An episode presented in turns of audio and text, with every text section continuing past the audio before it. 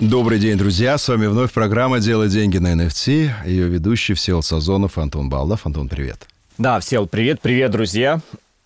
Что сегодня обсудим? Что интересное из мира NFT ты хотел бы рассказать и почему именно это?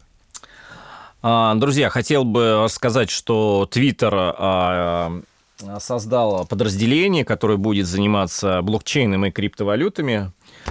А, почему я, я считаю, что это очень хорошая новость вообще для всей индустрии, так как глобальные корпорации уже легально создают непосредственно а, целые отделы по работе с этим продуктом. То есть уже этого условно не стесняются и не боятся, что к ним а, будут какие-то вопросы со стороны регуляторов. То есть, правильно, я тебя на секундочку прерву. Итак, что ты говоришь сейчас? Ты сказал буквально следующее. Первое. Мировые гиганты фактически признали, что операции с криптовалютами являются законными, что NFT является законным, что они готовы в это инвестировать, развивать, и что вот эти истории про то, что существуют баны на рекламу криптовалют с помощью там Инстаграма и так далее, они постепенно уйдут, хотя бы потому, что сам Инстаграм и Фейсбук у нас теперь метавселенная, Твиттер инвестирует в криптовалюты и развивает проекты, связанные с NFT. То есть вот то, что у нас было якобы под запретом, и то, что люди э, говорили о том, что тихо шепотом, а можно ли майнить э, у себя на даче или где-то еще, а можно ли покупать криптовалюту, во всем мире сейчас уже декларируется как нормальный бизнес. Да, и многие корпорации также, я считаю, понимают, что они должны были это делать не вчера, не сегодня, а я думаю, наверное, да, год назад. И я думаю,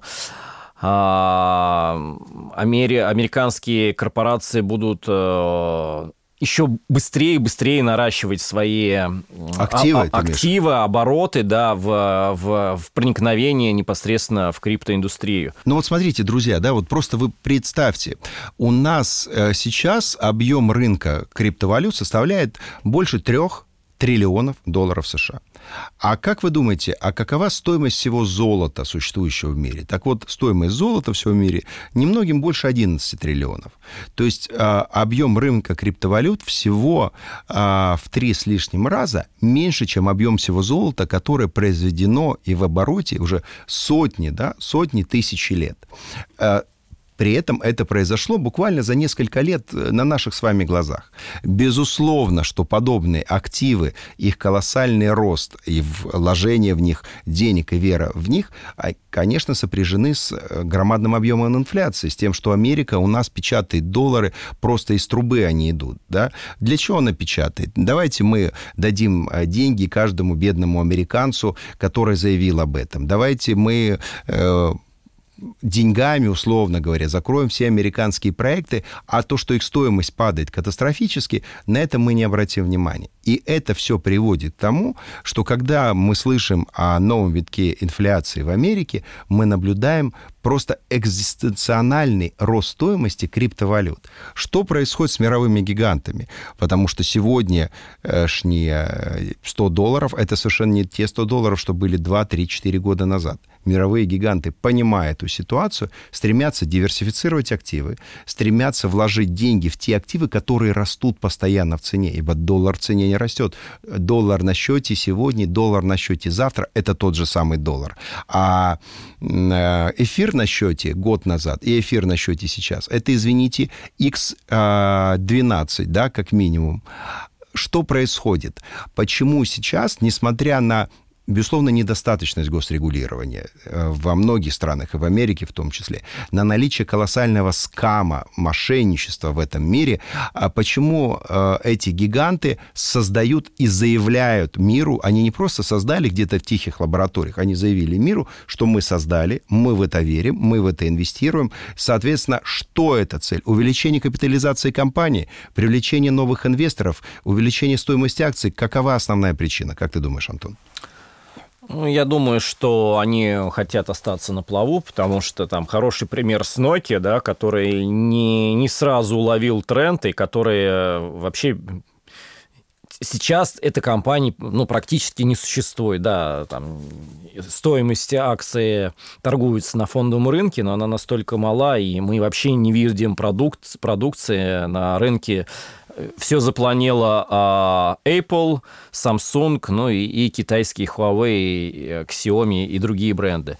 Да, такая же ситуация была с Кодеком, который тоже считали, что они поймали удачу за хвост. А, на тот момент они были лидером а, в своей индустрии, но сейчас эта компания крайне убыточная. Поэтому все эти гиганты понимают вообще, куда движется тренды, куда движется индустрия. Там, Facebook понимает, что скоро соцсетей не будет, а будет либо куча метавселенных, либо будет там одна единая метавселенная. И чем меня это радует новость, что а, Facebook, а, у которого сотни миллионов э, комьюнити, Twitter, у которого сотни миллионов комьюнити, Visa, MasterCard, которые пользуются там сотни миллионов. А, все они, предлага... все они в будущем будут предлагать своим пользователям ну, какой-то продукт, связанный с крипторынком. То есть э, мы хотим сказать о том, что уже крупные корпорации уже не стесняются, не боятся о том, что они, они принимают эту индустрию, они принимают эту технологию, и они пытаются наверстать э, то время, когда они жили с некой опаской.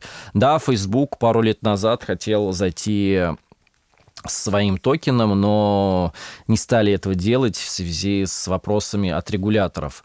Telegram два года назад тоже хотел выпустить свой э, токен, но побоялся американских, американских регуляторов, как бы а, не стали это делать. Но сейчас, наверное, вот уже один из лучших моментов, когда а, а, американская комиссия по ценным бумагам разрешила ETF, да, на криптовалюте. Поэтому, да, идет уже массовое принятие, и нужно быстрее разбираться в технологии, потому что заработают те, которые зайдут а, первый. Там хороший пример 95 а, или 97 продаж, связанные с NFT, приходится на marketplace OpenSea, да, там у них обороты по 4-5 миллиардов долларов в месяц там, они первые, да, кто там находится на четвертом-пятом месте, у них обороты 20 миллионов, 17 миллионов, ну, то есть там э, в сотни раз меньше. Ну, просто потому что все знают эту платформу. Да, просто это Open, очень важно. Да, просто OpenSea пришло на рынок в 2017 году, а другие платформы, ну, условно, там в 2019, в 2020 кто-то сейчас выходит. Конечно, то есть речь идет о том, кто вышел первый, но при этом ты знаешь, что интересно, ведь у всех этих компаний, у них счета в американских банках, да, счета, с которых платится зарплата сотрудниками и так далее. И бывает история, я смотрю периодически информацию, что счета той или иной компании, даже криптокомпании, просто американский регулятор берет и замораживает. И у нас создается уникальная ситуация. Да, на счетах деньги заморожены, но существуют криптокошельки, которым, которые принадлежат этой компании. А криптокошельки ты не можешь можешь заморозить. Их может заморозить только а, ну, если они там хранятся на какой-то бирже, их может заморозить только биржа, по сути. А если они у тебя холодные, то заморозить не может никто. Нет, просто в Америке есть возможность передать свои криптоактивы в банк, и у банков есть возможности принимать эти криптоактивы и держать у себя. То вот именно в этом случае, да, а, а, американские регуляторы могут наложить, не знаю, там, некий арест, но по мне тогда и вообще весь теряется смысл а, в криптоактивах, да, потому что ну, по факту, если ты их передал, значит, они уже не в твоем управлении. Но это равносильно, как и к фиату. Поэтому весь плюс в криптоактивах, что они всегда твои. Вот денежные средства в банке, я считаю, что они не ваши, да, это, ну, это деньги либо банка, либо Центробанка, либо там банка-корреспондента, который по своему усмотрению может не согласиться с вашим мнением, куда-то их там потратить, либо отправить.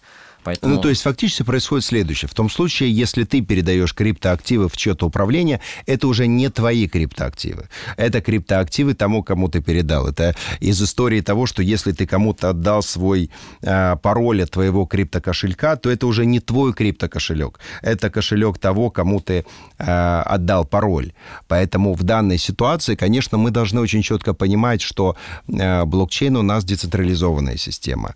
Э, эфир, ну и э, тоже децентрализованная криптовалюта. Биткоин архидецентрализованная криптовалюта. Самый. Самый, да, децентрализованный. Но в, том ситуации, в той ситуации, если вы даете данные, даете кошельки, на которых лежат эти криптовалюты, в управление каким-либо структурам, даже банкам, то эти структуры могут заблокировать их, заморозить деньги, могут сделать все, что угодно. Я не беру истории, когда ваши деньги находятся на горячих кошельках где-то на бирже, что-то произошло с биржей, она легла, там, э, либо хакерская атака, и вы теряете свои деньги, это некий форс-мажор. Мы говорим о ситуациях, когда э, действительно сейчас, после больших международных гигантов все больше и больше компаний начинает, э, особенно за границей, заходить в этот рынок, потому что понятно, как они будут отражать активы. Они могут с них платить налоги, они могут показывать свою доходность как угодно. Но как только они свои криптокошельки, свои данные начинают декларировать, отдавать их в залог, в управление, как угодно, они опять-таки становятся зачастую заложниками государственной системы, которая может с ними делать совершенно все, что угодно, уже понимая, на какие бы болевые точки надавить. Друзья, с вами сегодня были вновь Всеволод Сазонов, Антон Балдов и наша передача «Делай деньги на NFT». До новых встреч! Да, друзья, а, спасибо, что слушаете до конца. И сделаю некий итог. А, Джек Дорси, основатель Твиттера, давно является поклонником этой технологии, но теперь он не только свое не только свое мнение в личном использовании, да, а он уже перенес это и на бизнес. Поэтому мы рады этой новости. До новых встреч. Пока.